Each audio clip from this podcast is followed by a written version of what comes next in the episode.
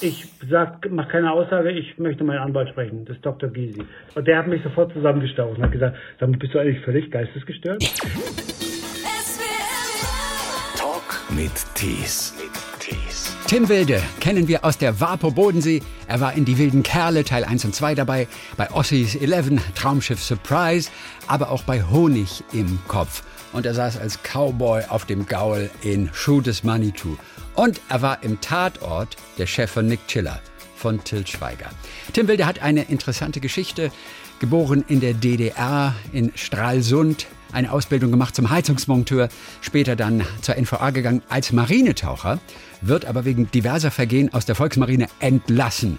Und Mitte der 80er geht er dann nach Berlin, um sich mit verschiedenen Gelegenheitsjobs über Wasser zu halten. Und dann versucht er, über die Prager Botschaft der Bundesrepublik Deutschland nach Westdeutschland zu flüchten. Es gibt viel zu besprechen. Aktuell ist er zu sehen in neun Folgen der Wapo Bodensee. Und deswegen sagen wir erstmal Hallo an den Bodensee. Ja, hallo zurück vom Bodensee, von der Höri. Von der Höri. Ja, die Höri, das ist, ja, was ist die Höri? Die Höri ist so eine, so eine Halbinsel. Wo hat die ihren Namen her? Du, da habe ich keine Ahnung. Ich habe gerade gestern, ich bin gestern äh, rüber ge, gepaddelt mit meinem mit meinem Stand-up Paddleboard äh, äh, in die auf die Schweizer Seite. Muss man ja immer ein bisschen aufpassen mit der Wasserschutzpolizei, weißt du, weil ich glaube, die mhm. mögen das nicht, wenn man da kein, keine keine keine Rettungsweste anhat und sowas alles. Und äh, das habe ich aber gemacht, äh, ganz mutig und äh, äh, habe dann ein, ein ein Ruderboot gesehen und dieses Ruderboot hieß Höri Hopper. Okay, cool. Da habe ich gedacht, okay, das kann man machen. Aber da bin ich nicht drauf gekommen, äh, mal irgendwie zu recherchieren, warum das Teil Höri heißt. Ich weiß es nicht. Aber es wäre wirklich mal interessant zu wissen, warum das so heißt. Aber es klingt schweizerisch auf jeden Fall, ne? Eigentlich. Stimmt, stimmt, ja, ja. Und als ich dieses, äh, das war ja äh, dieses schweizerdeutsche äh, Boot, ein Holzboot, auch richtig, weißt du, wenn die Schweizer sowas machen, dann machen sie es ja auch immer in schön äh, ja. dann eben, und da stand da so ganz klein dran, Höri-Hopper, also quasi wie so ein, wie so ein, äh, ich kenne das ja noch von, von, von Rügen, weißt du, von Barbe, da wo ich herkam, da gab es so einen kleinen Kanal und da ist man dann immer auf die, auf so eine ganz kleine Insel gefahren worden mit so einem, mit so einem äh, äh, äh, Fährmann, weißt du, der so ein ganz kleines Fährboot, aber das waren auch nur 10, 15 Meter. Weißt du, ich glaube, das Ding hieß auch irgendwie Hopper. Weißt du, irgendwas mit Hopper. Aber das ist ja, ich meine, das sind dann doch schon irgendwie, sind dann doch 500 Meter, die man mit so einem Ruderboot äh, rudert, mhm. weißt du? Da weiß man abends, was man gemacht hat, wenn man da so dreimal rüber gehoppelt ist. Und du hast dich auf die Schweizer Seite getraut. Das darf man offiziell nicht? Du darfst schon rüberfahren, aber du musst diese, diese Lash heißt die, glaube ich, ne, dieses, diese Leine an diesem, an diesem Board dran haben. Wenn du, ich glaube, sind, du darfst dich nicht weiter als 80 Meter vom, vom Ufer entfernen. Also, wenn du nur in Badehose bist. Also, ansonsten musst du die, diese, diese Leine um den Fuß machen und du musst, brauchst eine Rettungsweste. Und für mich ist das so, also, weißt du, wenn ich jetzt mit dem Boot fahre, mache ich das ja auch nicht. Und wenn ich ins Wasser falle, naja, dann gehe ich wieder aufs Brett, weißt du, also, und dann so eine Rettungsweste, ich finde, es tut eher weh, weißt du, wenn du ins Wasser fällst, wenn du so eine Weste anhast, als wenn du jetzt irgendwie, und diese, diese Leine, ich verstehe diese Leine total, wenn man irgendwie so ein strömendes Gewässer hat, damit einem mhm. das Board nicht wegfährt, aber, also hier auf dem Bodensee macht das auch nicht so wirklich Sinn, weißt du, also wenn man vom Board, wenn man von diesem Brett fährt, dann fällt, dann, dann schwimmt man halt diese vier Meter wieder hin zu dem Teil, so. Aber der Bodensee gilt ja als tückisch. Deswegen muss ja. man auch ein eigenes Bodenseepatent machen zum Segeln oder auch zum Motorbootfahren. Ja, was ja. hast du davon schon gemerkt? Auch auf dem Stand-up-Paddle? Ja, ich äh, ich sag dir mal so, also ich habe diese Tücke noch nicht erlebt. Also ich höre immer, wenn man so in, äh, auf, auf, der Schweizer Seite, wenn man da in Stein am Rhein ist, übrigens mit die schönste Stadt hier am Bodensee, wenn man da ist, da ist die Brücke irgendwie ganz tückisch, aber ich sehe da immer irgendwelche Kinder runterspringen.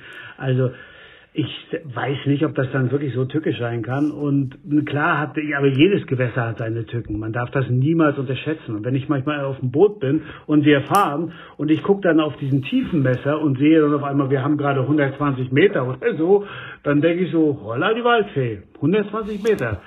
Und da gibt es eine Stelle, die ist irgendwie 260 Meter tief. Also das ist schon so, so unvorstellbar in meinen Augen, dass es da so eine tiefe Stelle geben kann. Aber ansonsten, ich glaube, jedes Gewässer hat seine Tücken und man darf da, das darf man nicht unter, unterschätzen. Aber ich finde, wenn man so, wenn man jetzt an so, auf so ich habe ja diese, dieses Board immer noch. Also wenn ich jetzt wirklich, äh, wenn irgendwas passieren sollte, klammere ich mich an das Board. Also mehr hatten sie bei den Booten, weißt du, mit dem man früher so gekentert ist, auch nicht. Dann hatten sie irgendeine so Holzplanke, an der sie sich festgehalten haben. Und da schwimmen ja andauernd irgendwelche Boote vorbei. Also im Notfall kann man auch nochmal rufen und dann kommen die auch sofort. Also deswegen finde ich, für mich persönlich jetzt so eine Rettungsweste, ich will ja braun werden, weißt du, ich will ja die Sonne an meiner Haut lassen und nicht dann da so eine, so eine helle Stelle haben. Ja, Hör mal, tot, aber braun am Ende. Genau, ne? tot, also aber braun. in Würde. Genau. Wir haben ihn, wir haben ihn aus dem Wasser gezogen, aber braun war der. Alter Schwede. Alter Schwede. Wird sich die Schweizer Polizei dann denken, ach, und da hat er ja sogar eine Dienstmarke. Oh, Wasserpolizei genau. Bodensee. Ja, das hätte er aber auch wirklich besser wissen müssen, der Junge. der Deutsche müssen. wieder. Genau, genau. Aber der Punkt der ist, dass die, dass die Schweizer, die, ich sag jetzt mal, ver, verwegen Kollegen, ja, dass die, äh, die sind ja auch alle wahnsinnig cool. Also das muss man einfach sagen. Auch unsere Leute hier, wenn du da, die kommen dann mal vorbeigefahren und finden es halt lustig, wie wir da die Wasserschutzpolizei drehen und fragen sich wahrscheinlich auch, was machen die da in Herrgottsnamen? Das hat ja mit uns gar nichts zu tun. So, ja. ähm, aber die sind alle auch wahnsinnig cool. Das muss man einfach sagen. Also insofern, ich glaube, die würden, wenn sie da angebraust kommen und mich auf diesem Brett sehen, würden sie sagen, äh, sie ja. wissen schon, 80 Meter können sie einfach mal zurückfahren und dann würde ich das mal. Ich glaube, sie würden mich nicht gleich verhaften. Das glaube ich würden okay. sie nicht. Was gab es denn schon für schöne Begegnungen mit den echten äh, Wasserschutzpolizisten, die dann mal am Set vorbeigefahren sind? Ganz kurz. An was ja, kannst du dich sofort erinnern? Ja, das gab immer öfter mal was. Also wir haben die öfter auch bei Einsätzen gesehen, wo sie dann oder irgendwelche Taucherausbildungen, die sie gemacht haben, da sieht man sie und dann fahren wir vorbei und dann winken sie natürlich auch. Oder wenn wir jetzt äh, letztens kamen sie mal direkt rangefahren und haben uns gefragt, habt ihr hier irgend so ein Segelboot gesehen? Wir haben gehört, hier soll ein Segelboot untergegangen sein äh, und so. Also sie haben uns dann auch direkt mit einbezogen in den Fall. Äh, ich wollte ihn lösen, aber ich hatte halt noch, war auch noch an einem anderen Fall dran, deswegen musste ich mich da zurückhalten. Nein, die, ich, ich finde, die finden uns einfach ganz, ganz okay. Also die finden es ja auch toll. Ja, ich meine, wir, wir, wir, wir spielen deren Job. Ja, wir übertreiben natürlich ein bisschen und ich weiß nicht, ob die wirklich diesen, diesen Aufgabensbereich haben, den wir da zeigen. Das glaube ich eher nicht, aber sie, äh, sie tolerieren das und ich glaube, sie finden uns ganz, ganz okay. Und wir lieben sie natürlich. Das sind ja unsere Vorbilder. Natürlich. In deiner Rolle bist du Paul Schott. Du bist im Team eher so der praktische, ne, nicht der Schreibtischtäter. Du bist der praktische Typ. Als du eingestiegen bist in die Serie, an wem hast du dich orientiert? Wie hast du dir dein Paul Schott zurechtgelegt? Na, ich habe erst mal geguckt, was da war, ne? Und dann war die Rolle, die war, gab's, war ja auch vorgegeben. Und dann habe ich geguckt, was da war. Und äh, es gibt ja, es gibt ja irgendwie äh, die unterschiedlichsten Typen bei uns. Und äh, und dann habe ich gedacht, okay, der coole Part ist noch frei, dann übernehme ich den. Weißt du, es gibt den klugen Part, den gut aussehenden Part, den den süßen und taffen Part und der coole Part war aber noch frei.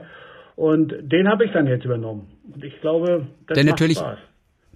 Der natürlich auch gut aussehend war. Nicht? Also auch, nicht nur der Kluge war gut aussehend, auch der Coole ist natürlich gut aussehend in der Rolle, der Beschreibung. Auf jeden Fall nicht schlecht aussehend, so sagen wir mal so. Aber gut aussehend ist ja ein weites Feld, weißt du. Und ähm, aber ja. ich glaube, der, der, der Paul, also mittlerweile äh, habe ich mich auch verliebt. Ich hatte halt jetzt so ein paar, wir haben jetzt in diesem Jahr haben wir so ein vier Folgen, da geht quasi fast nur um den Paul.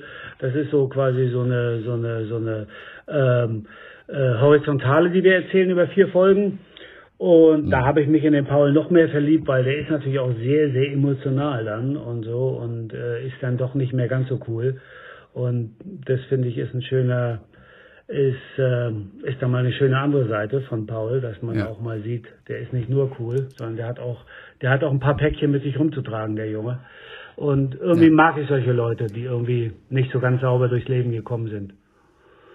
Das hat mit einem alten Fall zu tun, der dich dann heimsucht jetzt noch und Ach dann so, ja, über das ein war, paar Folgen das ist die, das ist noch aus der, aus dem vorigen Jahr, genau. Aber ich rede jetzt wirklich von, das ist auch schön, das ist so ein alter Fall, aber da hat der Paul eigentlich nicht wirklich eine Schuld dran. Äh, er, eine kleine Mitschuld hat er schon, aber jetzt nicht so wirklich. Aber ich rede wirklich von den ganz neuen, die wir gedreht haben. Da gibt es Ja. wirklich, da gibt es eben richtig äh, aus seiner Vergangenheit. Er hat ja in Afghanistan gedient, ne? also er war in Afghanistan, hat dort als als als Polizist gearbeitet bei dem German Project äh, Team und äh, German Police Project Team, so hieß es. Und ähm, und da gibt's halt, da ist, sind halt furchtbare Sachen passiert und die holen ihn jetzt ein. Und Ja. das ist irgendwie mal schön, dass ich dann sowas auch spielen darf und dass der Paul eben nicht nur sagt, sagen Sie mal, wollen Sie mich hier verarschen oder was ist los? Ne? Sondern dass er auch mal, ähm, dass es auch mal ins Eingemachte geht. Das fand ich irgendwie ganz schön. Paul Schott, deine Rolle bei der WAPO Bodensee, da kommen jetzt neue Folgen wieder. Wir kennen dich sonst zum Beispiel auch aus Filmen mit Till Schweiger, Honig im Kopf zum Beispiel. Wobei das Interessante, ich meine, ihr seid, glaube ich, ganz gute Buddies auch, äh, du und Till, und du schätzt ihn auch als Regisseur. Unglaublich. Bei Honig im Kopf hattest du ursprünglich gar keine Rolle, oder? Das hat sich relativ spontan ergeben. Ja, ja, genau. Also er hat einfach, ich habe das gelesen und habe gesagt, boah, da will ich dabei sein. Habe ihn angerufen und da hat er gesagt, du, ich hab da nichts mehr. Alles schon besetzt, aber da ist noch ein Schaffner und weißt du, du spielst einfach den Schaffner und wir machen dir da ein paar Sätze dazwischen. Und noch witziger finde ich, dass danach hat er die, die amerikanische Variante gemacht mit Nick Nolte in der Hauptrolle. Und äh, da habe ich dann wieder den Schaffner gespielt. Also da war ich eigentlich der, das einzige Überbleibsel aus der deutschen Fassung, der da nochmal mit dabei sein sollte. Also für jemanden, der eigentlich überhaupt keine Rolle hatte in dem Film und dann in der nächsten Version dabei sein durfte, in der amerikanischen Version, habe ich, glaube ich, ganz gute Karriere gemacht. Ja, Also insofern äh, war das irgendwie ganz schön. Und ich hatte gleich einen Grund, Englisch zu lernen. Also insofern ähm, hat mir das eine Menge mal. gebracht.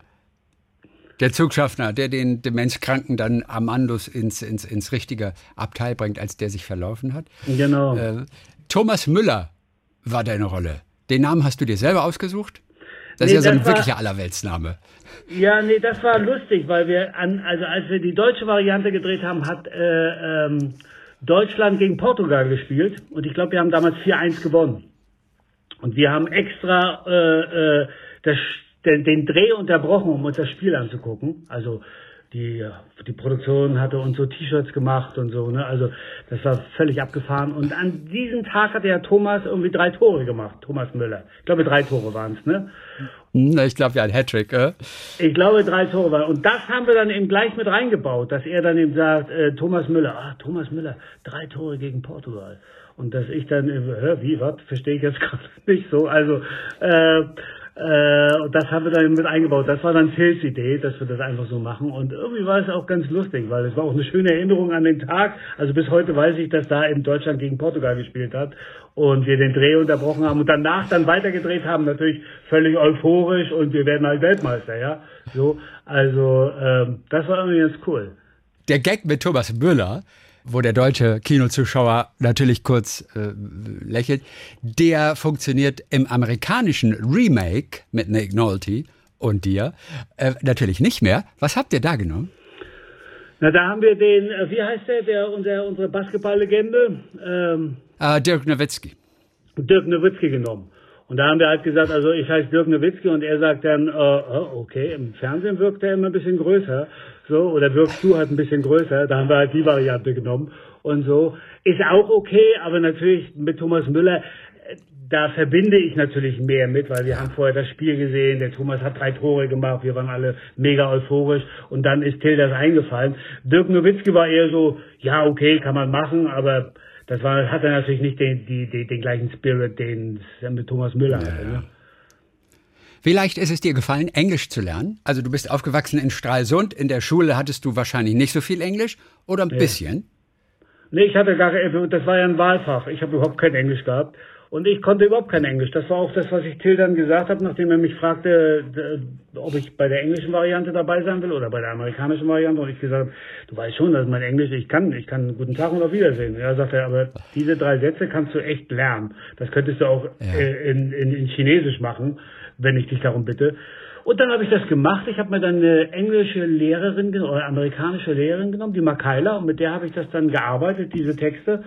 Und dann habe ich äh, so eine Lust darauf bekommen, dass ich bis heute immer an meinem freien Tag, jeden Tag, also immer wenn ich frei habe, eine Stunde über Skype Englisch mache.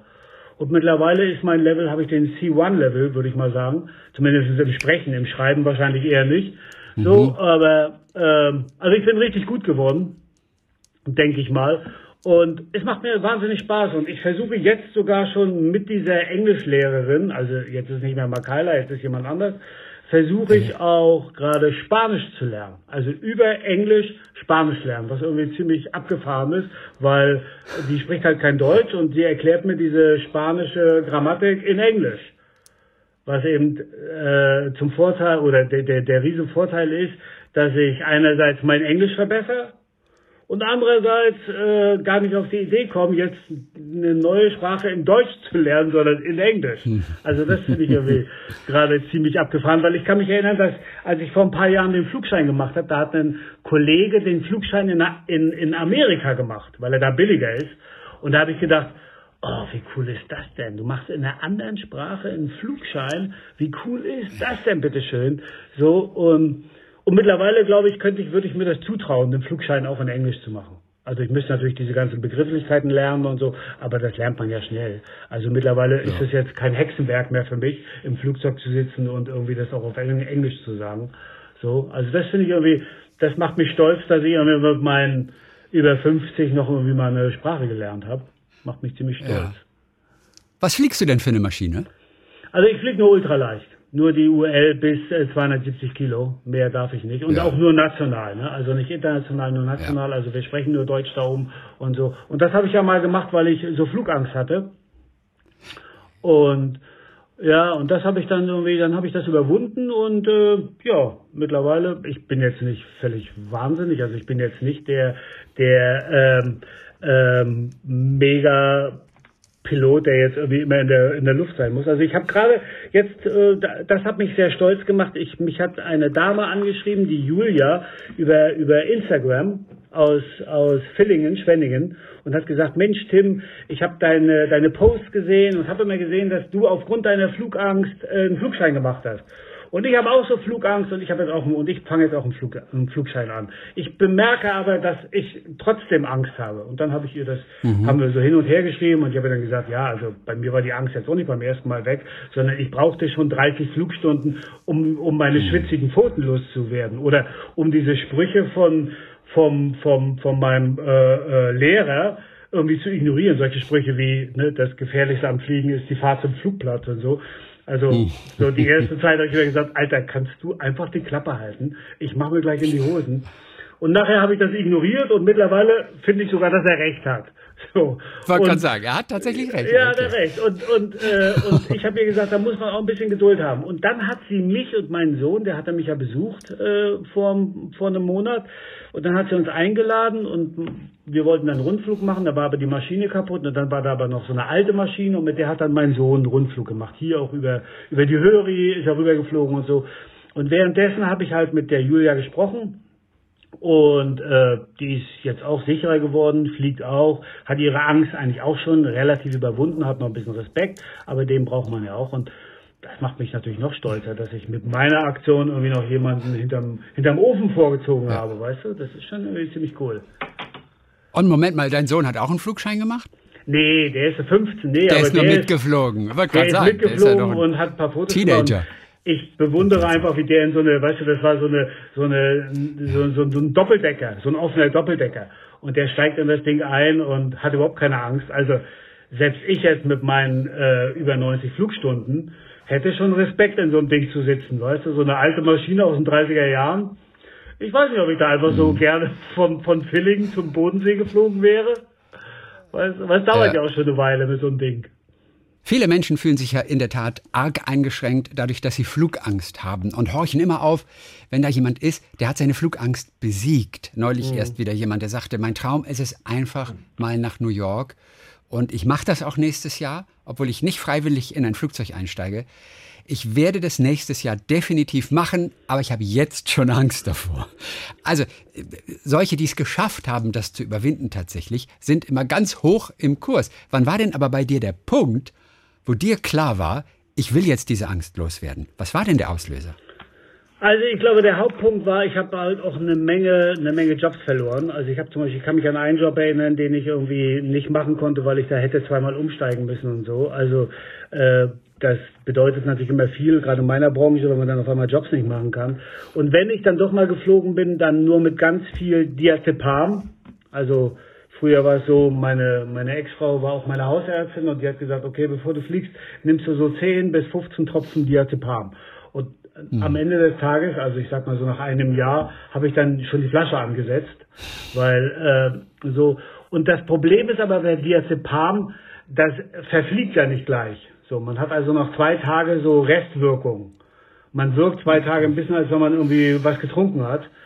Und das ist natürlich beim Drehen immer ein bisschen schwierig, wenn die Leute denken, was ist denn mit dem Wilde los? Hat er irgendwie mhm. gestern gefeiert oder was? So, wenn man noch so ein bisschen breit wirkt. Und wenn ich dann wieder einigermaßen nüchtern war, dann bin ich zurückgeflogen und musste wieder die erste Pablo und brauchte dann drei Tage in Berlin, bis ich wieder klar war.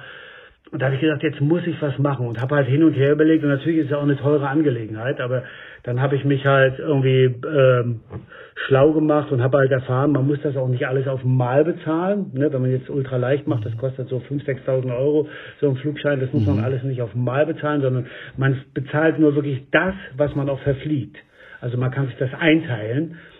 Und da habe ich gedacht, okay, das ist eine, das ist eine, eine, das ist irgendwie machbar, wenn man das so über ein paar Jahre macht, ne? Und dann immer mal so, anstatt Wochenende essen zu gehen, macht man halt mal einen Flugschein da macht man halt mal eine Flugstunde. Und irgendwann, ich denke so nach der 30., 35. Stunde, nachdem ich dann begriffen habe, was so ein Flugzeug kann und was das macht und was, warum es wackelt, ne? also das war ja meine Haupt, Hauptangst, war dieses Gewackel mhm. da oben. Und nachdem ich das begriffen habe oder geglaubt habe zu begreifen, ähm, da habe ich gedacht, ja, und ich bin dann irgendwann, ich glaube so nach der 40. Flugstunde bin ich in eine Maschine gestiegen, da bin ich nach, ich weiß nicht, nach Österreich oder so geflogen und ja, völlig problemlos. Ich habe mich da reingesetzt und ich bin fast eingeschlafen. Also ich habe am Fenster gesessen und habe gemerkt, dass ich so richtig weggeknackt bin. Und ich glaube, das ist mir in einem Flugzeug noch nie passiert, dass ich eingeschlafen am bin. Steuer. Am, nee, nicht am, am Steuer, am nein, nein. Knüppel. Nee, ich habe mich ja Gut. in eine große Maschine gesetzt. Das wäre, Gut, das wäre klar. komisch. Am Steuer. nee, nee, das passiert. Also das wäre komisch, wenn wir das. Nee, ich meine, wenn ich, ich sitze jetzt in so einer in so einer in so einer in so einer großen Maschine, weißt du, und ich merke, ich äh, äh ich ich äh, ich habe keine Angst. Also ich sitze da, lass mir dann irgend so ein Nackenkissen geben und schlafe ein. Und das finde ich irgendwie cool. Und aber dann kam ich wieder und dann habe ich mit meinem Fluglehrer haben wir einen Flug gemacht von Berlin nach Rügen, also da, wo ich aufgewachsen bin. Äh, und, äh, und der Rückflug war sehr, sehr beschwerlich, weil da habe ich wieder so, habe ich auf einmal wieder so Panikattacken gekriegt. Und da habe ich gedacht, okay, also alles wieder von vorne. Weil aber auch schlechtes Wetter war teilweise. Gar nicht, nee, weil wir sind ja, du musst trotzdem. ja immer okay. unter den Wolken bleiben, wenn du UL mhm. fliegst, ne? Du musst immer auf Sicht fliegen. Es ja. hat auch gar nicht so sehr gewackelt. Es war einfach dieses, es war wieder so hoch, weißt du, es waren irgendwie 2000 Fuß und oder, oder nee, 3000 Fuß, also ein Kilometer ungefähr. Ein Kilometer. Und äh, das war mir dann wieder zu hoch, dann war das irgendwie so unangenehm, dann wollte ich, musste ich irgendwie auf die Toilette, dann konntest du nicht, weil kein Flugplatz in der Nähe war. Kannst ja in, in so einer kleinen Maschine, kannst ja nicht eben mal, weißt du, hinten in die Kabine gehen. Du sitzt halt da und der Druck wird immer größer. Und äh, und dann musst du dir halt immer, du musst halt wirklich so eine Flugvorbereitung machen. Wo kannst du mal anhalten, falls du dann doch mal auf die Toilette musst und so, wo kannst du mal landen und so weiter und so. Das muss man alles vorbereiten. Und äh, wir sind einfach geflogen und das ist so ein Flug von eine Stunde, zehn Minuten, glaube ich. Und mhm. nach 20 Minuten dachte ich, okay, die Blase drückt, was mache ich jetzt? Okay, ich muss durchhalten. Dann kamen wieder diese Panikattacken. Aber danach war wieder auch alles gut. Dann haben wir wieder mit Platzrunden angefangen, so um den Platz rum und eben nur landen, ja. starten, landen, starten. Und ich glaube, jetzt ist es so, ich habe, glaube ich, Respekt. Also das habe ich auf jeden Fall vor dem Fliegen. Ich weiß, was die Jungs da machen, ähm, die da jeden Tag in so einem Ding sitzen. Und äh, aber ich habe keine Angst mehr, weil ich weiß, was so ein Flugzeug ja. kann. Und das ist wirklich enorm viel, was so ein Teil kann. Sag mal, wird da oben nicht in eine Flasche gepinkelt dann notfalls? Also wenn ich alleine wäre, hätte ich es gemacht. Aber ich hatte erstens keine Flasche, weißt du, und zweitens äh, saß der, ich meine, was ist sehr eng da oben, zu dem Fluglehrer zu sagen, guck Mhm. mal dahin. so, ist irgendwie, ich hatte auch keine Flasche, aber das wäre natürlich, Ja. das ist auch so eine Lehre, die man natürlich dann mitnimmt, bei so einem, deswegen macht man ja eine Ausbildung. Ich würde das nächste Mal, wenn ich alleine einen Flug machen würde, hätte ich so eine, so eine Flasche bei mir. Für den Notfall. Es war ja nicht das erste Mal, dass du eine Angst gebändigt hast, sozusagen. Du warst damals bei der NVA Marinetaucher. Dabei hattest du eigentlich mehr oder weniger auch ein bisschen Angst vorm Tauchen. Warum hast du das gemacht dann?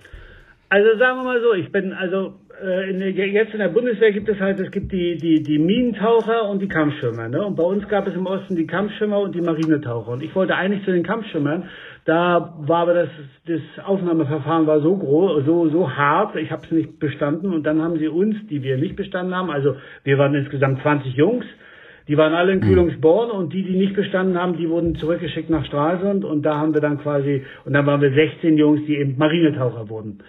Und bis dato habe ich halt mal so ein bisschen getaucht und mal so ein bisschen, also das war ja im Osten jetzt auch, es gab ja nicht an jeder Ecke so eine, so eine Tauchausrüstung, ne? das konntest du nur bei der GST machen und da war ich glaube ich nur zwei oder drei Mal. Und da war das nicht, komischerweise nicht so schlimm. Und nun war ich bei der Marine und auf einmal hieß es so, okay, alle ins Wasser, Geräte anlegen und ins Wasser. Und ich hatte schon wieder, äh, ich hatte dann, dann war ich so zwei Meter tief und ich hatte voll die Panikattacke, bin hoch. Und, äh, und dann hatte ich aber einen tollen Ausbilder, der gesagt, pass auf, wir waren zwei oder drei Jungs, die so ein bisschen Angst hatten. Und da hat er gesagt, ihr geht da hinten an die Leiter und an der Leiter geht ihr immer Stufe für Stufe runter. Ihr geht quasi Stufe für Stufe runter.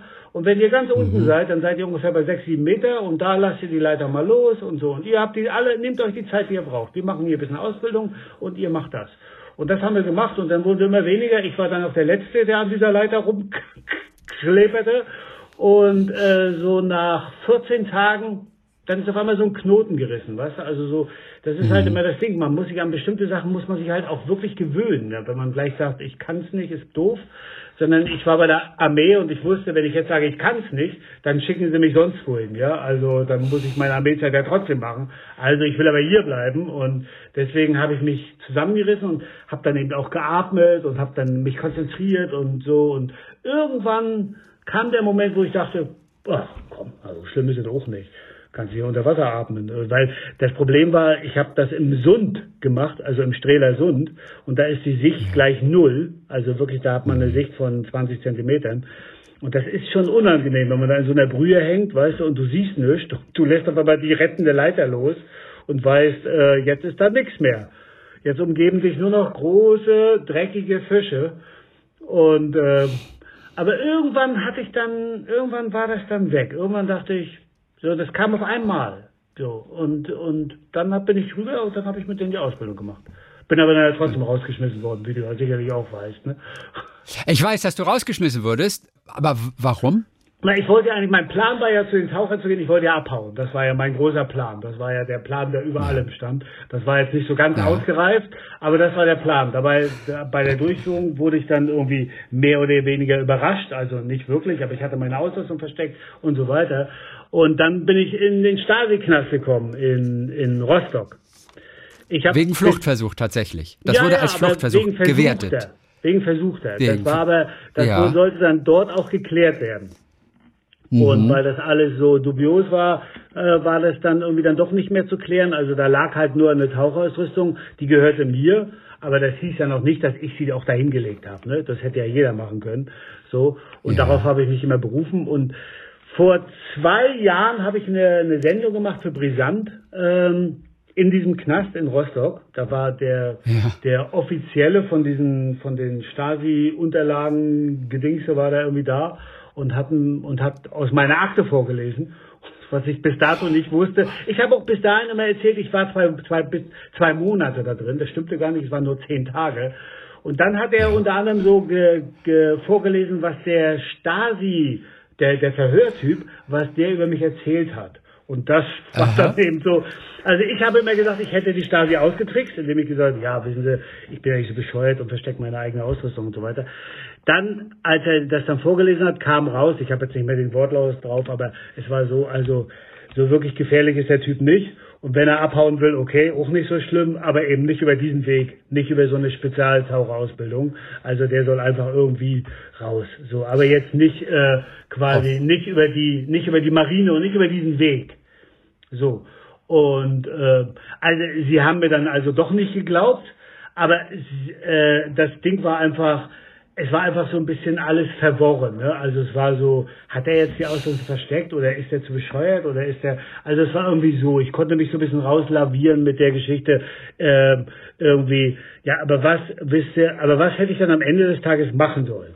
Mit der Tauchausrüstung zur Drei-Meilen-Zone schwimmen und dann tauchen und dann auf der anderen Seite wieder auftauchen. Was ist denn das für ein Plan? Halten Sie mich wirklich für so bescheuert?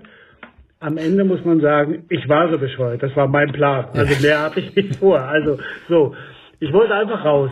So und ich war 19 und habe nicht so drüber nachgedacht und dachte, irgendwie wird schon klappen. Ja, so das Glück wird auf meiner Seite sein. Und vielleicht hat mir die Stasi sogar auch den Arsch gerettet. Aber, aber das geht rein theoretisch. Mit, mit, ja, mit, mit, mit, dem Taucheranzug einfach durchs Wasser, das geht schon, oder nicht? Das wäre gegangen. Also ich hatte, mein Plan war, ich wäre quasi mit so einem Ruderboot bis an die Drei-Meilen-Zone, vielleicht hätten sie mich vorher schon erwischt, wäre dort getaucht, ja. wäre unter der Drei-Meilen-Zone durchgetaucht, so, also wäre eine ganze Weile getaucht, getaucht, getaucht, wir hatten ja so Ausrüstung, ich hätte ja sehen können, wie weit, wäre dann aufgetaucht im, im, im Wissen, also ich bin jetzt auf der, auf der schwedischen Seite oder auf der dänischen Seite und dann äh, hätte ich meine Ausrüstung abgeworfen, ne, die wäre halt untergegangen und ich wäre mit der mit meinem Neoprenanzug weitergeschwommen. Das war der Plan. Aber mhm. da, wir reden ja immer noch vom Februar. Das war schon sehr kalt. Auch die Ostsee war sehr kalt. Ob ich das wirklich überlebt hätte, wage ich zu bezweifeln. Äh, meine Hoffnung war, dass ich auf der auf der schwedischen Seite, dass dann ein, ein, ein Fischerboot oder sowas meinen Weg kreuzt. Mhm. Ja, also ich weiß nicht, ob ich diese 24 Kilometer, ich glaube, so weit ist es ungefähr, ob ich die einfach so hätte schwimmen können. Weil ich war schon ja. im Training, also wir haben ja trainiert und ich war schon äh, äh, gut im Training, so, aber ob das jetzt alles so geklappt hätte, weiß ich nicht. Und damit konnte ich eben gut argumentieren, ne, dass ich eben so bescheuert ja doch nicht bin und so. Aber mhm. ganz ehrlich war ich so bescheuert. Und ähm, und die Stasi hat dann im Nachhinein, oder wenn man es mal so betrachtet, vielleicht hat sie mir das Leben gerettet. Wer weiß.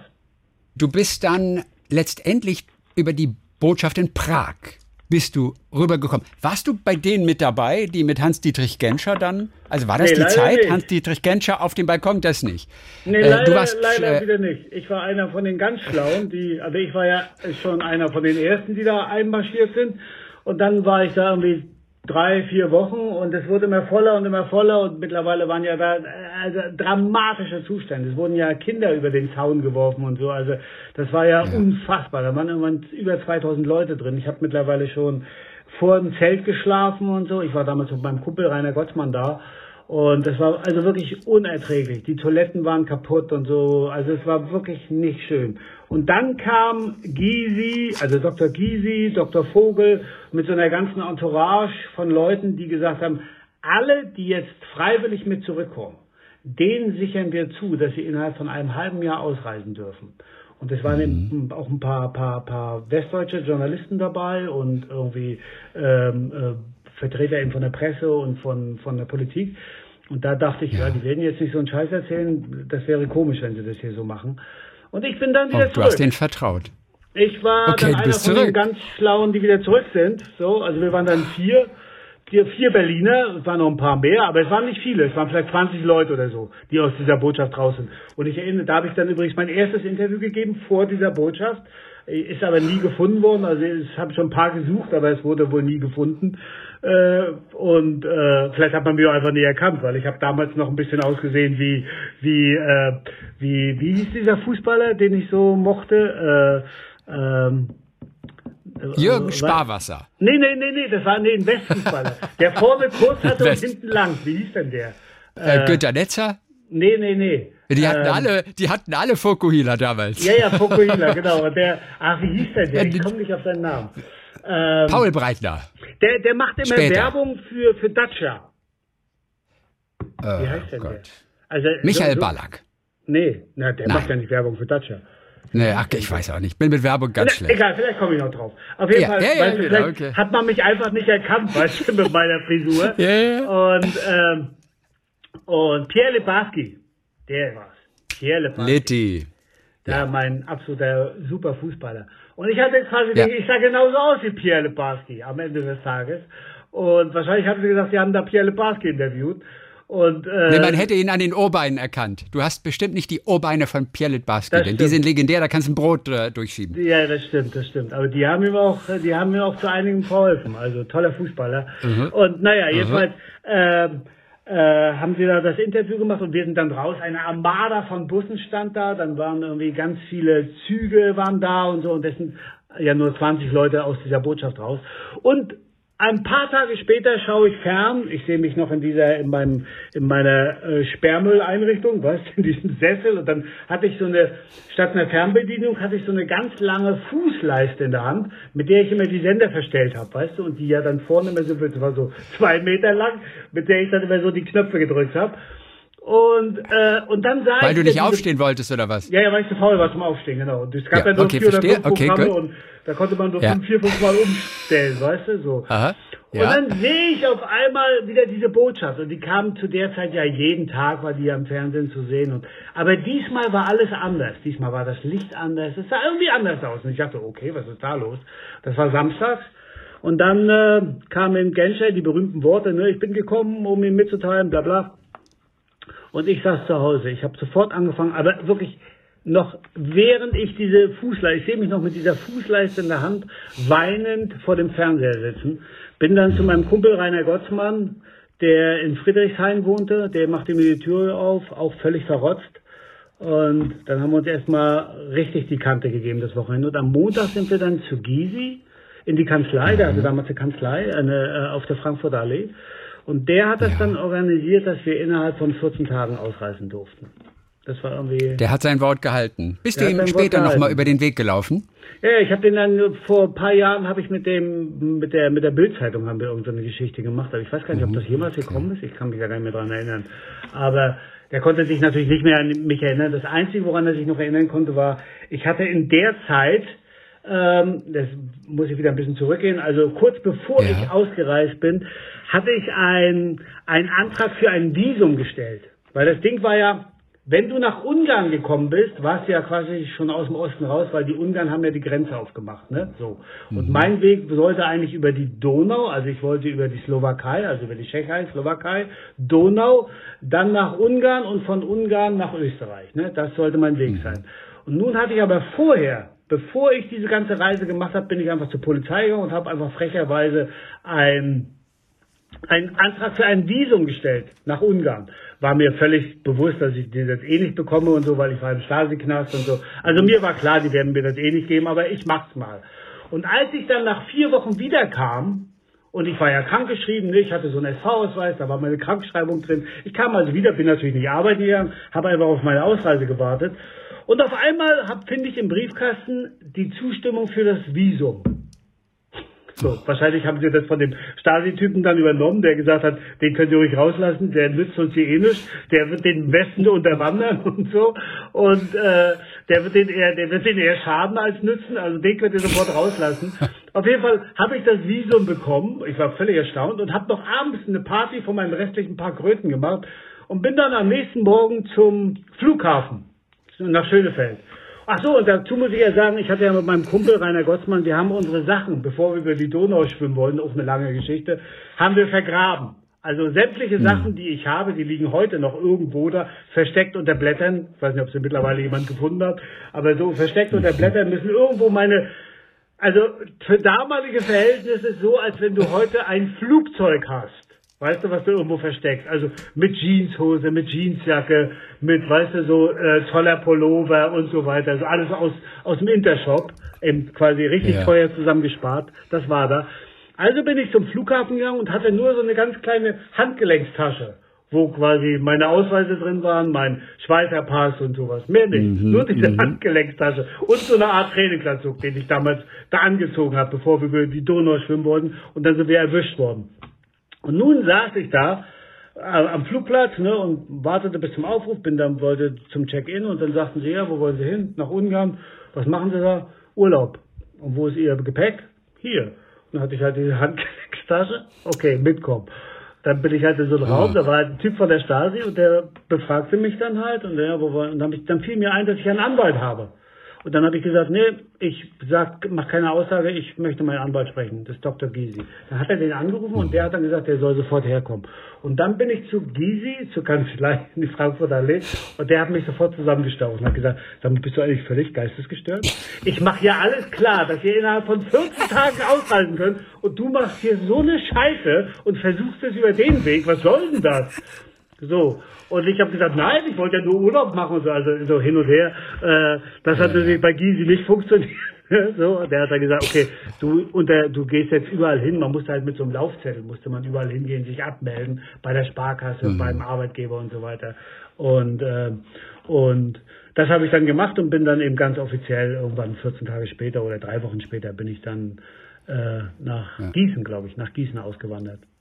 Aber wie interessant, dass das auch geklappt hätte letztendlich, hat Gysi mit der Staatsführung eben das ausgehandelt, als die Hölle losbrach da in, an der Prager Botschaft. Das ist ja kein üblicher äh, Vorgang, dass der das einfach tatsächlich mal locker geschafft hat, dass du ausreisen darfst. Das ging aber auch wirklich nur, weil du in der Prager Botschaft warst. Ne? Nur deswegen. Ich glaube ja, ich glaube, das war einfach, weil die, das war ja eine ganz verrückte Zeit. Wir reden ja hier von 89. Und ich glaube, als dann diese Leute alle in der Botschaft waren, 2500 Leute, ich glaube, der Osten hätte seinen linken Fuß dafür gegeben, um diese Leute aus der Botschaft zu kriegen. Und als dann Dr. Vogel und Giese, das waren ja so die Leute, die sich so mit Ausreise beschäftigt haben, als dann die beiden angeboten haben, wir fahren dorthin und machen denen ein Angebot da haben die, da haben die ja Ja gesagt. Da muss ja die Staatsführung Ja gesagt haben. Ich jetzt nicht dabei, aber sicherlich haben sie da so einen Deal ausgehandelt. So. Und nun sind sie alle rausgekommen. Also ganz offiziell. Also waren sie natürlich in der Bringschuld. Und ich glaube, Gysi hat, der ist ja nun bis heute auch irgendwie ein Fuchs. Deswegen finde ich so schade, dass der in der Politik nichts mehr macht. Äh, so, mhm. ich fand den ja immer schon irgendwie gut. Ich mochte den sehr. Und ähm, dann hat der eben gesagt, so, okay, jetzt bin ich aber den Leuten, die quasi auf den Deal eingegangen sind, bin ich was schuldig. Ich kann jetzt nicht zu denen sagen, okay, wir warten jetzt ein halbes Jahr. Ich bin denen was schuldig, weil die reisen ja sowieso aus. Ob die jetzt ausreisen oder in einem halben Jahr spielt ja keine Rolle. Die liegen uns ja nur auf der Tasche, weil die gehen ja alle nicht arbeiten. Es war ja auch so. Ich habe ja nicht gearbeitet. Ich habe mir schwarz ein paar Euro verdient und so, habe ein bisschen Boxtraining gemacht, habe ein bisschen Disc gemacht und so. Habe einfach so schwarz ein bisschen Geld verdient, ein bisschen gekellnert und so. Aber es waren natürlich keine Euros damals, ne? Nee, nee, Weil du gerade Euros sagst. Ich habe ein paar Euros verdient. Ja, so, ja, nee, ich habe ein paar Mark verdient. Genau. Und ich war einfach nur zum Überleben, weißt du? Also mehr musste ich. Die Miete war ja nicht teuer, es waren ja nur irgendwie 25 Mark oder sowas. Also das war alles machbar. Also insofern, ich brauchte nur Geld zum Überleben. Und das habe ich irgendwie organisiert bekommen. Und, äh, und ich glaube, das war dann für Gysi jetzt auch nicht so schwer zu sagen, okay, ich bin jetzt in der Bringschuld, weil ich, die können jetzt nicht ein halbes Jahr warten. Ich muss denen jetzt irgendwas anbieten. Und dann hat er uns eben das angeboten. Wir waren ja auch nur vier. Wir waren ja nur vier Berliner, die zu ihm in die Kanzlei gegangen sind. Also an dem, an dem Montag. Also es waren komischerweise auch alle vier da. Also Rainer und ich und dann diese anderen beiden waren auch da. Die saßen da auch und haben gesagt, ja, wir haben es auch gesehen und äh, wir wollen jetzt hier raus. Weil hätten wir halt noch ein paar Tage ausgehalten in der Botschaft, dann säßen wir auch im Zug und wären irgendwie rübergekommen. Äh, und das war ja nur, weil die uns das angeboten haben, ja. Aber es wusste er. Das war halt so eine, es war einfach eine verrückte Zeit und keiner wusste, wohin die Reise geht. Und wenn mir damals jemand gesagt hätte, mhm. du, äh, drei Monate später geht die Grenze auf, na, dann hätte ich mir auch den Weg nach Frankfurt am Main gespart, ja. Und hätte da auch mhm. nicht mehr im Altersheim arbeiten müssen. Also, das wusste ja keiner. Also mit etwas Verspätung bist du dann im Westen gelandet, hast dich, glaube ich, mit so Gelegenheitsjobs erstmal so über Wasser gehalten. Dann kam so eine Zeit, da ging es dir dann irgendwie nicht so gut, hast eine Therapie gemacht und mhm. da bist du dem Theaterspielen das erste Mal begegnet, oder? Im ja, Rahmen einer, einer, einer Therapie. Oder äh, wie hast du diese Tage in Erinnerung und vor allem dieses Theaterspielen für sich entdecken? Das war Teil der Therapie oder was hast du gemacht genau da? Ja, ja, das war also das war großartig. Also es war ja wirklich nicht alles schlecht im Osten, das muss man sagen. Es ist nicht nur der der der grüne Pfeil, den wir hätten übernehmen können. Da waren auch schon andere Sachen, die irgendwie ganz cool waren. Unter anderem hatten sie so ein so ein ähm, so eine Therapie, da ist man quasi, ähm, da sind immer so acht Leute in so einen Haus oder, also es hatte nichts mit der Klinik zu tun. Sind in so ein Haus gegangen. Mhm. So, das war auch ja. ganz toll gelegen da, mitten am Wasser und so. Und da sind immer quasi, in einer Gruppe waren acht Leute und ich glaube, es gab insgesamt drei oder vier Gruppen. Und die haben alle zusammen in diesem Haus gewohnt. Für acht Wochen. Und der Deal war, es gab jeden Tag, man musste zusammen arbeiten, Frühsport machen, dann hat man irgendwas gearbeitet, den Garten sauber gemacht oder so, dann hat man wieder eine, eine, eine, eine Stunde, eine Therapiestunde gehabt, dann eine Gruppenstunde, dann eine Einzeltherapie und so. Und, und der Deal war, wenn man dieses Haus verlässt, unaufgefordert, also wenn man einfach rausgeht mit seinem Koffer, dann kann man das tun, man kann freiwillig gehen, aber man, es gibt kein Zurück. Also sobald man den Schritt über die über über über am, am Gartentor vorbei gemacht hat, dann ist äh, die Therapie vorbei. Das war der Deal. Ich stand glaube ich dreimal mit den Koffern vor diesem Gartentor.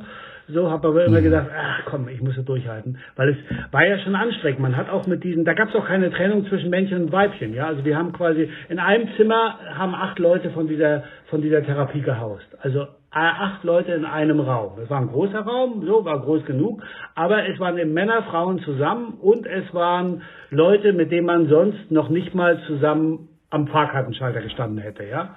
So, also mhm. die eben anstrengend waren und so weiter. Und der, also dieses Prinzip war ganz schlau. Man hat äh, in diesen acht Wochen habe ich mehr über mich erfahren, über mich selber, als in meinem gesamten Leben davor. Weil ich natürlich mhm. bei den, ich kann mich erinnern, als Beispiel jetzt mal, die allererste Stunde, da saßen wir da, ich war halt damals ein bisschen anders, ne? ich hatte dann, dann war eben äh, Pierre Lebarski Phase vorbei, dann habe ich mir die Haare abrasiert, Ohrringe drin und so weiter. Und mhm. das war eben 1990 oder 1990 war es, war das eben nicht so alltäglich, es war immer gleich, hatte immer gleich was mit Gefängnis zu tun, dann hatte ich irgendwie Tattoos und so, es war immer gleich so ein bisschen verwegen, sag ich mal, ja, so. Und nun saß ich da und zwischen mir so im, von der Optik eher so Leute, die eine Sekretärin und dies und jenes und so, so. Und ähm, unterschiedliche Leute saßen da, unter anderem auch ein Professor für Musik und so weiter, für Musik, also für, für mhm. der von der von der Musikschule kam. Und wir saßen da und am Ende dieser ersten Therapiestunde musste man in ein, musste man auf den Zettel schreiben, wen man jetzt total sympathisch findet und wen nicht. Und ich habe gewartet, bis alle raus waren, dann aufgrund meiner Neugier habe dann geguckt, habe gedacht, naja, die finden mich wahrscheinlich alle super sympathisch, weil ich so toll gesprochen habe. Habe dann geguckt und von diesen acht Leuten fanden mich sechs Leute unsympathisch. Ich war der, der Negativtyp auf dem Zettel. Okay. Und habe ich gedacht, das okay. verstehe ich jetzt nicht. Wieso eigentlich? Wieso mögen die mich nicht? Und das hat natürlich was mit meiner Optik zu tun und mit meiner Art. Ich saß da breitbeinig, ich habe das ja gar nicht bemerkt, wie ich da sitze auch. Ne? Breitbeinig, die Mädchen, die Frauen fühlten sich von mir irgendwie äh, belästigt und so weiter, weil ich da eben saß wie so ein Macker, ja. So. Aber ich habe das ja mhm. gar nicht mhm. wahrgenommen. So und ich habe quasi und auf einmal merkt man, weil dieser, weil eben quasi aus allen Bevölkerungsschichten Leute da waren merkte man auf einmal so, wie kommt man, wie funktioniert das bei Leuten? Und was wir eben auch gemacht haben, wir mussten jeden Abend irgendwas machen und einmal in der Woche mussten wir Theater spielen. Also das war wirklich ein Pflichtprogramm. Wir sollten selber die Stücke schreiben und selber inszenieren, selber spielen und so weiter. Immer vor den anderen Gruppen. Also eine Gruppe bestehend aus acht Leuten hat immer alles zusammen gemacht. Ne? So hat ein Bild zusammen gemalt und hat einmal ja. die Woche Theater gespielt. Und nach der zweiten Woche war es so, dass sie gesagt hat, Tim, mach du das. Also ich habe das Stück geschrieben, ich habe Regie gemacht und ich habe quasi auch die Hauptrolle gespielt. Und da habe ich gemerkt, das ist genau mein Ding.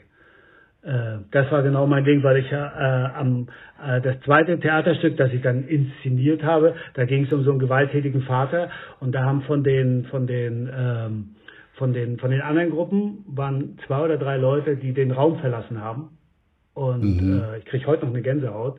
Äh, ja. Das hatte natürlich was damit zu tun, weil die hatten so einen Vater und den ja. habe ich wahrscheinlich ziemlich authentisch dargestellt.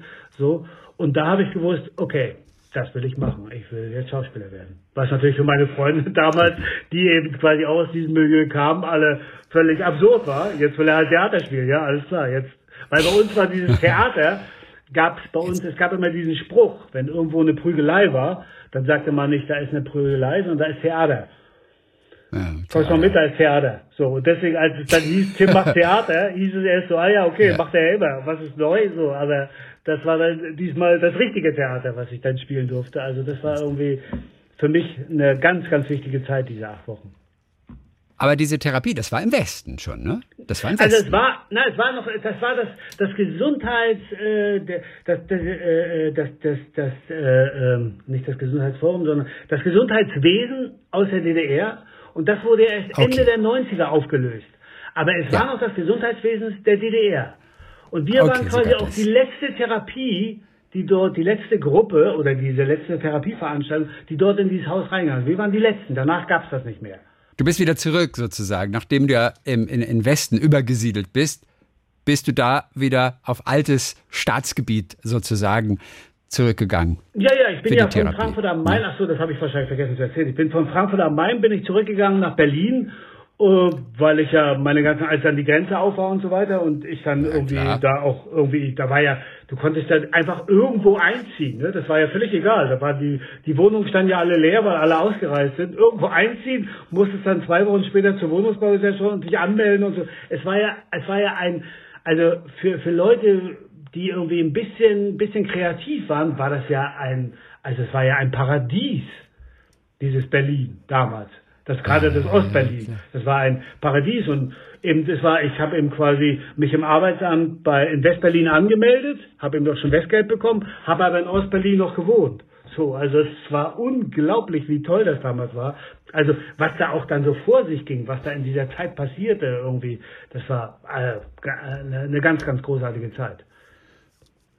Du bist dann aber zur Schauspielschule dann irgendwann an die Ernst Busch, eine große, renommierte Schauspielschule auch. Du wurdest genommen, ich glaube Nee. beim dritten Versuch. Nee? Nee, an der Nicht Ernst Busch. Nee, ich habe vorgesprochen bei der Ernst Busch. Ich habe auch vorgesprochen bei der, bei der, äh, bei der, wie, wie heißt die? Die andere Schule, die Künstler, Ernst- Kunst, Hochschule der Künste, HDK, bei der HDK. ADK. Ähm, HDK, das ist im, am, am, am Kudamm dort hinten. So, da ist die HDK, da habe ich auch vorgesprochen, auch nix. Und so, und das Lustige war, dass ich quasi, als ich an Ernst Busch vorgesprochen habe, da war ein Lehrer da, mittlerweile weiß ich seinen Namen, also Helfried Schöbel hieß er. Und ich hatte eine Freundin in Berlin, die war Schneiderin und die hat mir ganz viele Kostüme genäht. Ja, und ich kam da an mit drei Taschen voller Kostüme und habe mich dann umgezogen für das erste, für das zweite und dann und meine meine Mitstreiter, die kamen dann mit so einem kleinen Täschchen, ja, so wie ich damals am Flughafen stand, so kamen die zum zum Vorsprechen. Ich dachte, okay, wie machen die das? Und hab gespielt wie ein junger Gott und hab Dings und so. Und am Ende musste man dann, also ich war mir meiner Sache sehr sehr sicher, ne? Und am Ende musste man dann äh, wieder auf die Bühne, so wenn man also fertig war und dann, wir waren dann quasi irgendwie zehn Leute, die da vorgesprochen haben an dem Tag. Dann bin ich auf die Bühne und ich war mir also klar, dass so, ich muss es sein. Und dann sagte dieser Helfried Schöbel, der war damals schon um die 70 und der sagte, okay, ah, ah ja, du. Okay, also erstmal ein ganz, ganz klares Nein. Und ich sage, oh nee, sorry, ich bin ja der, der den gespielt hat und den und den und den. Sie werden mich jetzt nicht erkennen. Doch, doch, ich weiß genau, wer du bist, ja, ja, aber ganz klares Nein, das geht gar nicht. Und ich dann so, wie, Moment mal. So, also jedenfalls gab es so ein Streitgespräch und ich war, wie gesagt, ach so, und ich war auch schon 27. Dann hat er gesagt, Sie sind eh Ja. zu alt für die Schauspielschule und so weiter. Dann habe ich gesagt, Ja. okay, zu alt, gibt's bei mir nicht. Habe dann also meine, mein aus der 6 hinten eine 9 gemacht, habe das kopiert so und bin dann zur nächsten Schule gegangen, war dann eben so Okay, denn 24. bis 24 geht's immer. Bei Schauspielschulen, ne, da ist so das genau, Alter. ja, bis 24. So das Oberalter ist so Schule. Die haben 24. auch gesagt, geht gar nicht. Und dann habe ich mir einen Schauspiellehrer genommen, der hat da ein bisschen mit mir gearbeitet und dann bin ich zur, zur Fritz-Kirchhoff-Schule gegangen in Kreuzberg. Und was soll ich dir sagen? Da sitzt da wieder dieser Helfried Schöbel. Weil der hat quasi, der hat auf der Schule unterrichtet und auf der. Und ich wieder vorgesprochen. Und da hat er gesagt, oh ja, der Junge gefällt mir, den will ich auch unterrichten. Und dann habe ich gedacht, was ist denn das für ein Idiot? So, und hab dann quasi auch, der hat mich dann, die haben mich dann genommen an der Schule, die haben mich dann anderthalb Jahre später, nachdem ich mit Helmfried Schöbel wirklich ein ganz tolles Verhältnis habe, hatte, der Mann ist mittlerweile über 90, also immer noch ein toller Typ, und, äh, und der hat dann, und dann habe ich ihm mal gesagt, nach anderthalb Jahren, Herr, Sch- Herr Schöbel, wissen Sie eigentlich, dass ich der Typ war, der damals auf der auf der äh, Schauspielschule da? Lichtenberg- und da sagt, sagt er, du bist das. Das ist ja nicht zu fassen. Ich erzähle immer diese Geschichte, dass da mal so ein Typ kam, mich da Folge Folge angemacht hat, weil ich angeblich nicht sein Talent gesehen habe so weiter und wütend den Raum verlassen hat. Und dann musste ich ja nochmal zurück, weil ich mein Kostüm vergessen hatte, weißt du? Also, und äh, diese Geschichte hat er immer erzählt, weil er dachte, was ist das für, wenn er nur halb so emotional bei dieser, beim Vorsprechen gewesen wäre, hätte ich den sofort genommen. Weil ich habe natürlich gedacht, ach so, das muss ich dazu erzählen. Ich habe natürlich gedacht, weil ich hatte ja keine Ahnung von Theater.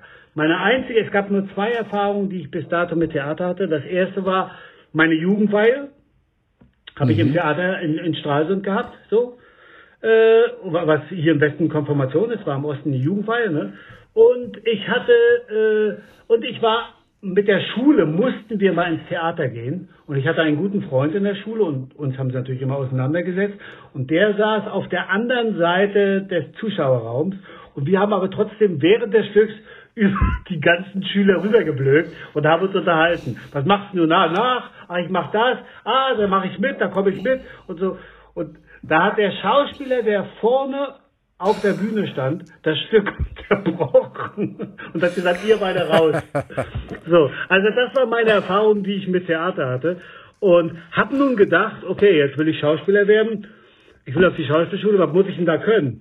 Und dann hatte meine damalige Freundin, die hatte so paar, paar, paar Freunde, die irgendwie am Theater gearbeitet haben, als Maskenbildner und so. Und die haben mich damals ins Schillertheater eingeladen.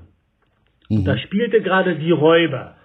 Heute weiß ich, dass da Heino Ferch dabei war und Sebastian Koch, die haben da, das weiß ich aber, das hat mir Heino mhm. dann irgendwann mal erzählt. Und ich sah ja. dieses Stück und da spielten die halt quasi so, wie man im, sich, so wie sich irgendwie Klein Fritz in deinem Theater sieht, die so, oh, er kommt und er macht das und ich will hier nicht sein und da, da, da. Und dann, ja, okay, das ist Theater, na gut, das krieg ich hin. So, und hab das so geübt bin noch ein paar Mal in die Vorstellung gegangen, habe mir meistens einen billigen Platz gekauft und habe mich aber vorne in die erste Reihe gesetzt, um das genau. Immer in die gleiche Vorstellung. Immer, die, Immer gleiche. die gleiche Vorstellung. Immer, und ich wollte dann unbedingt den Karl, also den, den Bösen von, von ja. die Räuber mhm. spielen. Karl Mohr. Gesagt, okay, so spielt man also den Bösen so. Oh, ich komme und mache ja so. Wir sagen heute Brunnenvergifter dazu. Und ich bin mir nicht sicher, aber ich glaube, der Kollege, der da auf der Bühne stand, muss auch ein kleiner Brunnenvergifter gewesen sein. So, aber egal, es wäre jetzt auch vermessen, das zu sagen, aber ich würde es mal sagen, weil ich habe ihn kopiert. Dann gehe ich eben auf diese Schauspielschule, spiele diesen Typen exakt so, wie der den gespielt hat, aber wirklich eins zu eins mit Hu, Ha, Hu und so. Und der Helfried Schöbel sagt, geht gar nicht. Was ist das denn für eine Scheiße? So, das war für mich so, hallo, sorry, das ist ja nicht zu fassen. Ich gehe an dieses große Theater, ne, der sagt, geht gar nicht.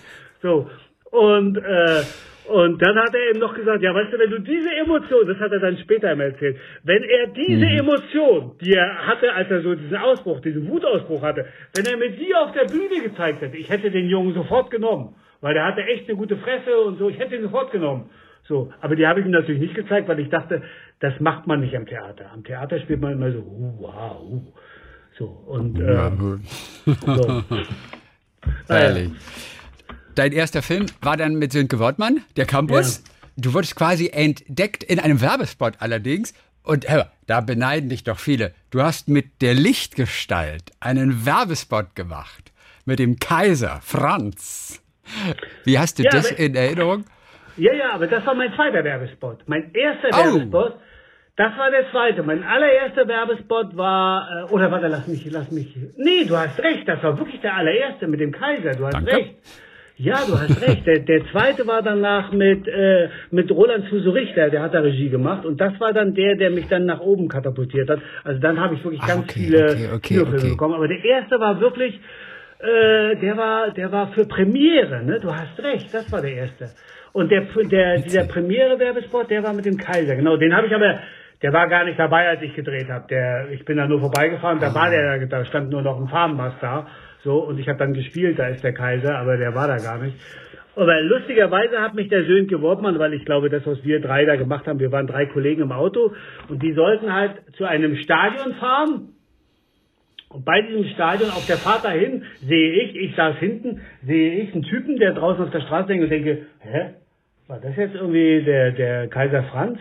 Kann ja nicht gewesen sein. So, und er hat aber wirklich da gestanden. So, mhm. und ähm, und dann fahren wir zu dem Stadion und das Stadion, das Spiel ist natürlich schon vorbei.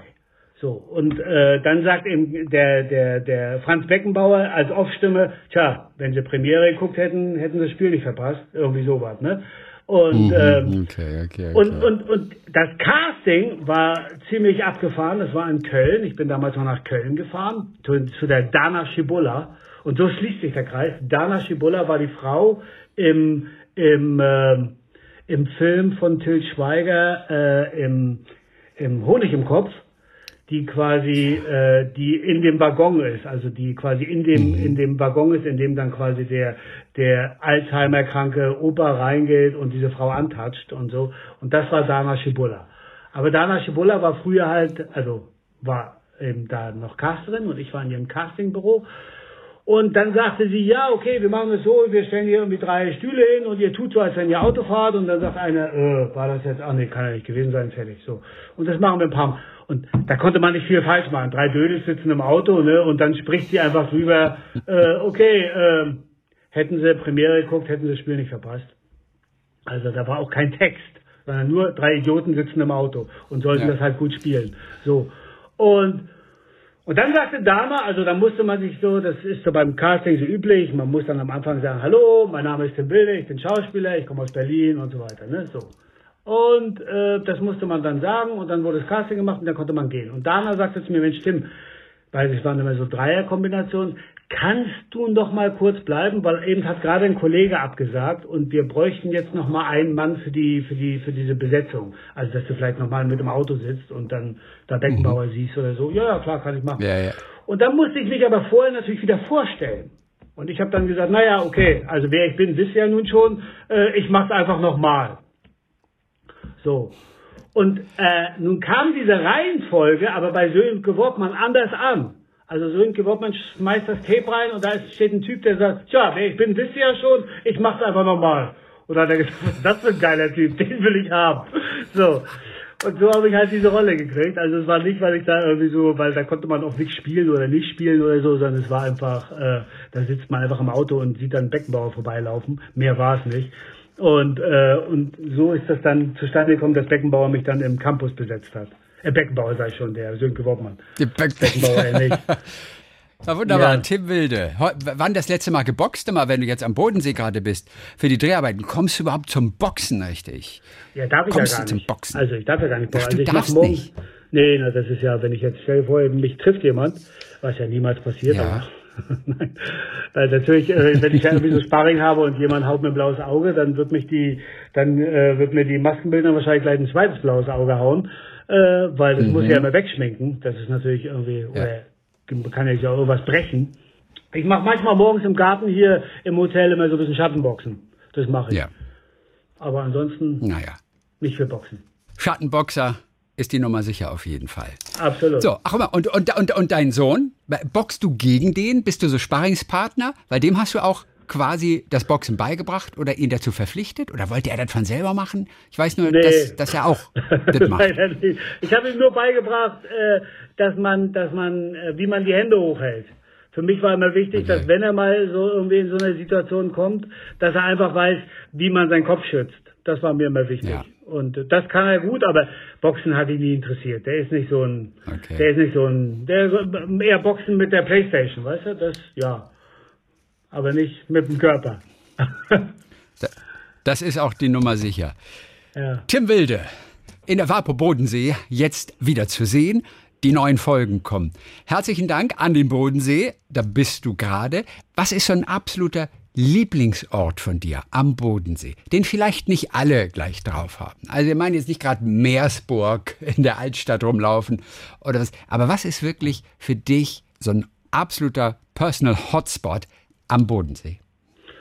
Also für mich ist es hier äh, Hemmenhofen, äh, da wo auch mein Hotel ist. Das ist für mich mein absoluter Hotspot. Und wenn ich mir, wenn ich, wenn ich mir mal richtig gut gehen lassen möchte, dann fahre ich nach Stein am Rhein und hole mir dort In eine die schöne Schweiz Bockwurst. Mhm. Und äh, und dann genieße ich einfach das Dasein, weil ich finde, es gibt für mich keine schönere Stadt am Bodensee als Stein am Rhein. Ach, guck mal, guck mal.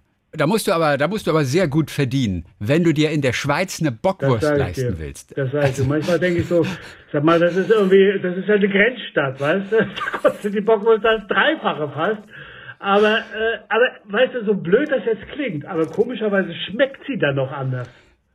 Ah, das stimmt doch gar nicht. Überteuerte Ich Bockwürste schmecken nie. weiß, es ist völliger Schwachsinn, aber ich bin wahrscheinlich, ich funktioniere so. Weißt du, das ist so, dieses Beispiel, das hat früher meine Ex-Frau aufgebracht. Was würdest du tun, da frage ich dich jetzt, da hängt ein T-Shirt, das hängt bei einer Billigmarke, ich nenne sie nicht, fängt mit H an und, hängt, und hört mit mhm. M auf. Oder mhm. bei einer teuren Marke fängt mit J an und hört mit Ob auf. So, diese beiden Firmen liegen nebeneinander und du siehst, bevor du gehst vorbei und du willst ein T-Shirt kaufen, du siehst bei der ersten Firma, ne, wir nennen sie einfach mal H&M, da äh, hängt ein T-Shirt und dann gehst du drei Schritte weiter, da hängt exakt das gleiche T-Shirt, aber wirklich genau das gleiche T-Shirt. Bei Job. Ja. Das bei H&M kostet 7,99 Euro, das bei Job kostet 19,20 Euro. Welches kaufst du? Das günstige. Ja, da bist du ein ganz schlauer. Ich leider nicht. Ich bin der, der sagt, nee, das andere ist Job. Das ist schon, wenn da meine, meine Ex von mir gesagt, entschuldige, die werden beide in Thailand genäht. Wahrscheinlich von den gleichen Kinderhänden. Also du kannst mir doch nicht erzählen, dass du, da sag ich, doch, ich bin halt so. Ich denke, naja, aber das ist halt Job, ne? Das ist halt eine Qualitätsmarke. Ja. Ich, ja, gut, aber ich hatte, nicht gewusst, ich hatte nicht gewusst, dass auch das Abzeichen zu sehen ist. Ich dachte, es ist ein nee, exakt nee, die gleiche nee, auch Man, nah, sieht, um man sieht das Abzeichen. Nein, das ja, darf man ja, gar nicht sehen. schon. Also wenn man das sieht. Nein, das steht nur innen drin, also als ah, ja. Du, da wäre es mir egal. Dann wär's, ja, mir wäre es so oder so egal. Tatsächlich. Ja, das ist schlau. Aber sage ich jetzt, ne? Sage ich jetzt. Du gehörst zu den Schlau. Und genauso geht es mir mit der Bockwurst.